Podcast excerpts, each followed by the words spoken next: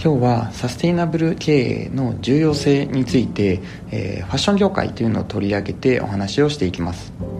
えー、ユニクロや、まあ、GU を有する、まあ、ファーストリテイリングの、まあ、柳井社長がですね2019年8月期の決算説明会でサステイナブルであることは全てに優先するというふうに発言をしました。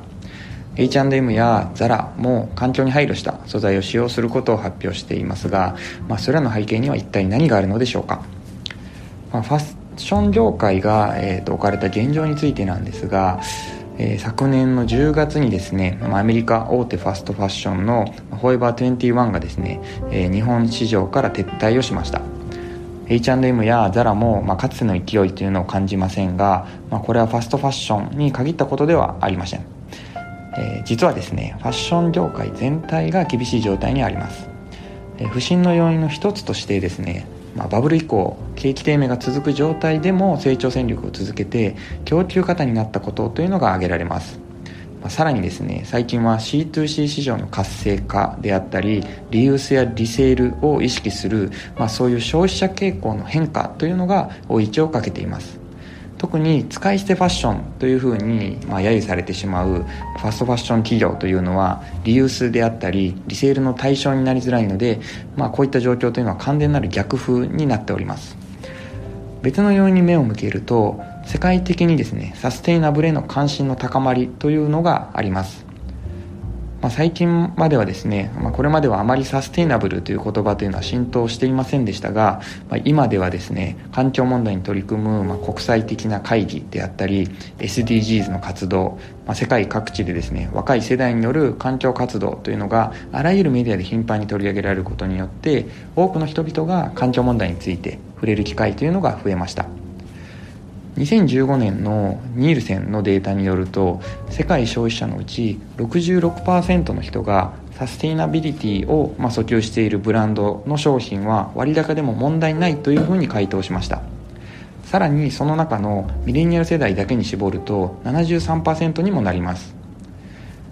そのと前年の、えっと、全体の売り上げでですね持続可能性を訴求するブランドは世界全体で4%以上成長しているのに対してそうでないブランドというのは1%未満の成長にとどまっていました。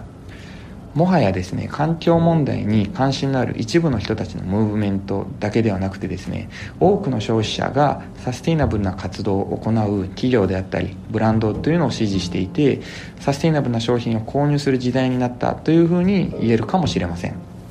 一方でファッション業界は世界のファッション産業で排出される温室効果ガスであったり、まあ、染色過程で出る、ま、排水をこう川や、ま、海の流してしまって汚染なんかの環境問題であったりとか製造現場での過酷な労働環境など、まあ、改善すべき問題というのをたくさん抱えています、まあ、そんな中にもかかわらず、まあ、多くの企業というのは長い間こう目先の成長を優先してしまっていたというのがこれまでの現状としてあります。そんな中起きてしまった事件としまして2013年にラナプラザ事件というのがありました。これはまバングラディッシュでま繊維工場がたくさん入っているまビルというのが崩壊した事件になります、まあ、この事件をきっかけに国際的にファッション業界の在り方を問う、まあ、いろんな動きというのが立ち上がりました。例えば国連、まあ、気候変動枠組み条約が、まあ、ファッション業界での、まあ、温室効果ガス削減について、まあ、協議をするために国際会議を開催したり、まあ、グローバルファッションブランドというのがそれに参加したりしています。ファストファッションだけでなくて、まあ、高級ブランドのアルマーニであったり、まあ、グッチベルサーチなど、まあ、次々にですねサステイナブルな商品開発というのを宣言しています。つまりファッション業界全体が真正面からサステイナブルに取り組むことは必然と言わざるを得ないというふうに考えられます。まあ、これまでは目先の成長を優先するために環境問題を先送りにしていた企業というのも、まあ、成長するためにサステナブルな経営というのに真摯に向き合う時が来たというふうに言えます。たとえ大手グローバルブランドであっても、まあ、サステイナブルな活動に取り組んでいなければ、まあ、消費者の信頼を得られなくなってしまって、まあ、なかなか物が売れなくなってしまう、まあ、そういう可能性もあります。ファッション業界は不振というふうには言われていますが、まあ、サステイナブルな経営というのが生き残る道なのかもしれません。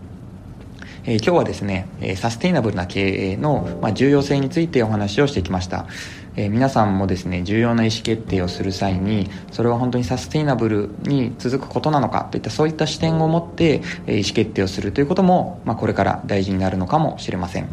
え今日のお話はここまでにします、えまた次回もご期待ください。